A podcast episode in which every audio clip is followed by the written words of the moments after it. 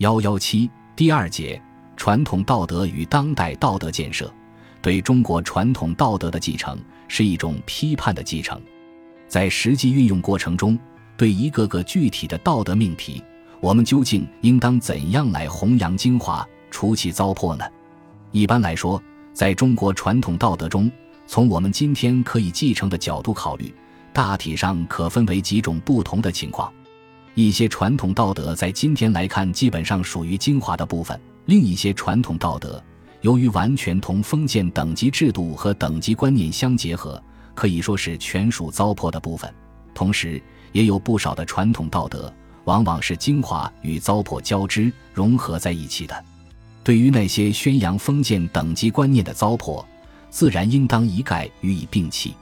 我们还应当清楚地看到，即使是基本上属于精华的部分，也仍然是瑕于互见的，需要我们精心的加以琢磨切磋。尽管瑕不掩瑜，但对于瑕于错陈的情况，古人从来都是强调持则虚慎的。批判的继承，就是要用历史唯物主义的态度。对经过选择而吸取的道德遗产，根据当前历史进步的要求和广大人民群众的利益，根据建设中国特色社会主义的需要，根据千百年来人们在思想中所认同的人际关系的一些准则和规范，根据社会主义社会中处理人与人之间关系的道德原则，予以加工和改造，从而抛弃其封建的、落后的、消极的方面，吸收其反映人民利益的、科学的。积极的方面，首先，对那些基本上属于精华的传统道德，我们也应当进行分析。通过这些分析，可以使我们进一步理解为什么即使是传统美德，仍然需要以历史唯物主义的态度赋予时代要求的新的意义。例如，“先天下之忧而忧，后天下之乐而乐”这两句在人民群众中广为传颂的名言，是北宋著名的政治家范仲淹在他的。《岳阳楼记》一文中所说的这两句话中所指的天下，在当时既指整个华夏民族所聚居的广袤土地，又兼指宋王朝所统治的范围。而这两句话中的“忧乐”二字，既有对广大人民群众的忧乐，又有对宋王朝统治的兴衰的忧乐。范仲淹在这篇文章中还提出“居庙堂之高则忧其民，处江湖之远则忧其君”。就是说，在朝廷中身居高位，就为人民而忧虑；在山野中隐居为民，就要为君王担心。因而，当我们以历史唯物主义的态度，根据今天社会主义时代的特点和广大人民群众的利益来继承这两句话时，我们理解的天下就应当是整个中华民族的利益，即已经以我们所理解的天下取代了范仲淹所说的天下。而我们所应当有的忧和乐，自然也就和范仲淹所说的忧和乐不同了。在中国传统道德中，这样的例子还可以举出很多，如仁者爱人，己所不欲，勿施于人；己欲立而立人，己欲达而达人等等。在继承时，都要注意抛弃其在当时所包含的调和阶级矛盾和维护统治阶级利益的方面。弘扬其在今天能更好的调节和理顺人民内部各种矛盾，加强人民之间的团结的积极方面。再如，居天下之广居，立天下之正位，行天下之大道。得志与民由之，不得志独行其道。富贵不能淫，贫贱不能移，威武不能屈。此之谓大丈夫。孟子《滕文公下》对于其中的广居、天下、道。志等，都应当用历史唯物主义的态度，以及我们在上面提到的原则进行批判继承。对于这一类基本上属于优秀传统道德的内容，只要我们掌握这种态度，就能够更好的加以继承。其次，对于那些较为明显的精华与糟粕相交织，甚至融合在一起的传统道德，更需要谨慎的加以鉴别和认真的加以消化。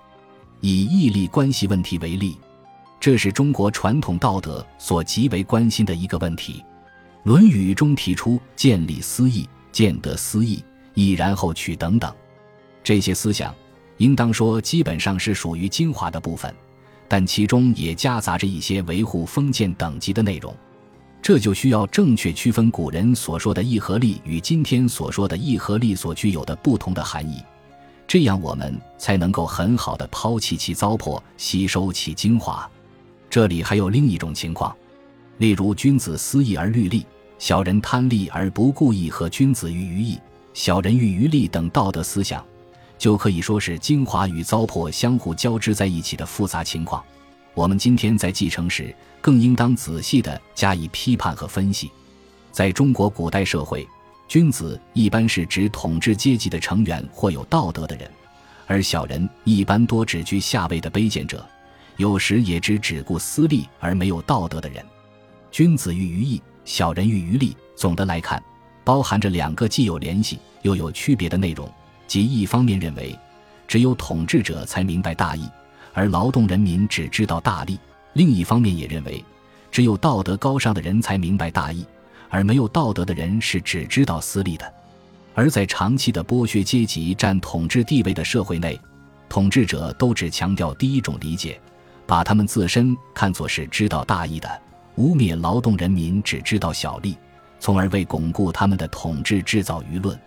对于这一方面的内容，应当彻底的予以批判。但同时，也可以吸收其强调有道德的人是知道大义的人，而无道德的人是只谋私利的人的合理思想，并加以改造，使其在新的时代中发挥积极的作用。我们之所以强调批判的继承，还由于中国传统道德是植根于中国古代以农耕为本物、以家庭为单位的小农经济的自然经济土壤之中的。是在长期的奴隶主阶级和封建阶级统治的社会中孕育、形成和发展的，因而一切传统道德都不同程度地打着统治阶级意志的烙印。从本质上来说，是为着巩固当时统治阶级的利益和稳定统治阶级的社会秩序而服务的。在中国长期封建社会中所形成的三纲五常、忠孝节义等道德规范和德目。从总体上来说，都是为巩固传统的社会秩序和统治阶级的利益服务的。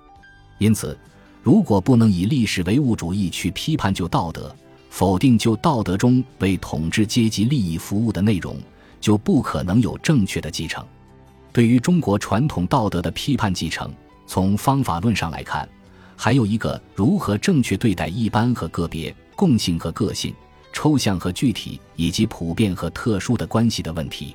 在过去一段时期内，对于中国传统伦理道德之所以存在着两种认识偏向，就其方法论根源，都是因为没有正确认识伦理道德的共性和个性、抽象和具体、一般和个别以及普遍性和特殊性的相互关系而致，彻底否定伦理道德传统可以继承的思想。其错误就在于只看到传统道德形成于某一具体时代、具体人物和具体事物的特殊性，没有看到在其中也包含了超越时代的普遍性因素。主张全盘继承、全盘复古那些人的错误，就在于夸大了传统道德的普遍性，看不到不同时代的特殊性，因而否认了对传统道德进行变革的必要性。怎样理解批判继承的这种普遍和特殊的关系呢？恩格斯在《德意志意识形态》中曾经指出，即使在阶级对立的社会中，各阶级之间既有对立的利益，也有共同的利益。这种共同的利益不是仅仅作为一种普遍的东西存在于观念之中，而且首先是作为彼此分工的个人之间的相互依存关系存在于现实之中。注《马克思恩格斯全集》中文译版第三卷三十七页，北京人民出版社。一九六零，统治阶级的思想家们，为了维护统治阶级的长远利益，不但利用这种共同利益来制定维护社会稳定的道德规范，举着这种共同的普遍利益的旗帜来抵抗外来的侵略，并且根据这种共同利益来开发自然和兴修水利等等。历代统治阶级的清官，从根本上来说，所要维护的是统治阶级的利益。但他们都注意到各个阶级所共生共存的普遍的共同的利益。孔子曾经提出过“因民之所利而利之”的思想。照今天的解释，就是说要根据老百姓自身的利益，使他们得到好处。从其当时的特殊的目的来说，这仍然是为了维护和巩固统治阶级的政治稳定，但应当说，这也是对人民有利的。同样，孟子提出省刑罚、薄税敛，是要缓和阶级矛盾，但也有着在客观上对发展生产有利的方面。普遍和特殊、抽象和具体、一般和个别，在哲学上本来是相互联系、不可分割的。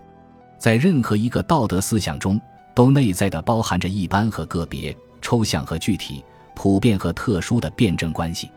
任何特殊的、具体的、个别的道德思想、道德命题、道德要求和道德规范都是个别的，但这种个别、特殊、具体又都必然包含着一般的、共同的。普遍的内容，从辩证法的观点来看，个别的东西中就包含有普遍的东西，而普遍的东西绝不是在个别之外，而只能是在个别之中。从伦理道德思想的继承来看，我们首先应当承认，任何一般的、普遍的、共同的东西都是同特殊的、具体的、个别的东西相联系而存在的，它们只能存在于这些个别的道德思想、道德要求。道德命题和道德原则之中，但是我们还应当看到，普遍的、一般的、共同的东西，又往往是扬弃了特定时间、特定地点、特定具体含义而选择提炼、积淀和保留下来的，能为其他时代所接受的共同内容。道德命题和道德要求都具有特殊意义和普遍意义。当一个道德要求被提出来的时候，他总是考虑到当时社会人际关系的要求，考虑到社会秩序的安定和谐，在奴隶社会和封建社会，必然要考虑到维护当时的等级制度的巩固，这就是他在当时的特殊意义。但是，由于人们受着社会历史的阶级的局限，当古人根据那时的特殊环境、特殊目的而提出某些道德命题、道德要求和道德准则时，又往往自认为是发现了人类道德生活的永久不变的真理，并把这些道德命题和道德要求看成是可以万古长存，像天不变那样永远不会改变的。当然，这种天不变、道义不变的形而上学的认识是完全错误的。但是，这些根据特殊情况、特殊目的所概括出来的道德要求，仍然反映了作为社会生活中的人所必须共同遵守的某些道德要求。即反映了一些普遍的、共同的、一般的道德要求，这些要求包含了列宁所说的人类在千百年来所形成的公共生活规则，也可以说是在长期的共同的社会生活中所形成的共同的道德要求。正像恩格斯在《反杜林论》中所指出的，某些共同的历史背景，就必然会使道德有某些共同之处。这种共同之处。就是我们今天所以能够批判继承的理论根据，而扬弃其特殊的、具体的、个别的、时代的、阶级的特性，把握其一般的、普遍的、共同的属性中的能够适用于今天的内容，就是我们今天能够批判的予以继承的基本内容。弘扬精华，除其糟粕，是我们继承中国传统道德的基本原则。我们以什么标准来区分精华和糟粕呢？我们认为。在当前，区分精华与糟粕的根本的标准，就是以是否有利于推动中国特色社会主义建设事业，是否有利于建设和形成中国特色社会主义道德体系，是否有利于广大人民群众的利益，是否有利于培养社会主义的四有新人。符合上述要求的就是精华，就具有科学性、进步性和民主性。批判继承就是要继承科学性。民主性、进步性的精华，在历史上，劳动人民是人类历史的创造者，是孕育、形成、发展社会道德的一个重要方面。正像恩格斯所说的，由于阶级地位不同，在劳动人民之间确实流行着同剥削阶级的道德不同的另一种道德。尽管统治阶级的思想家们往往也会在不同程度上反映劳动人民的道德，但是。由于历史的局限，劳动人民被剥夺了从事文化教育的权利。他们尽管在生产斗争和阶级斗争中发挥着重要的作用，但在思想意识形态领域，在文化教育和伦理道德领域，特别是在从人们的现实道德生活去总结概括道德的思想理论要求，并使其形成规范，原则和理论方面都受到很大的限制。在大多数情况下，他们甚至没有参加、参与制定、形成、确立伦理道德规范的条件。尽管我们也努力去挖掘劳动人民的文化伦理道德遗产，但相对来说，反映他们的道德思想的成果实在太少。本集播放完毕，感谢您的收听，喜欢请订阅加关注，主页有更多精彩内容。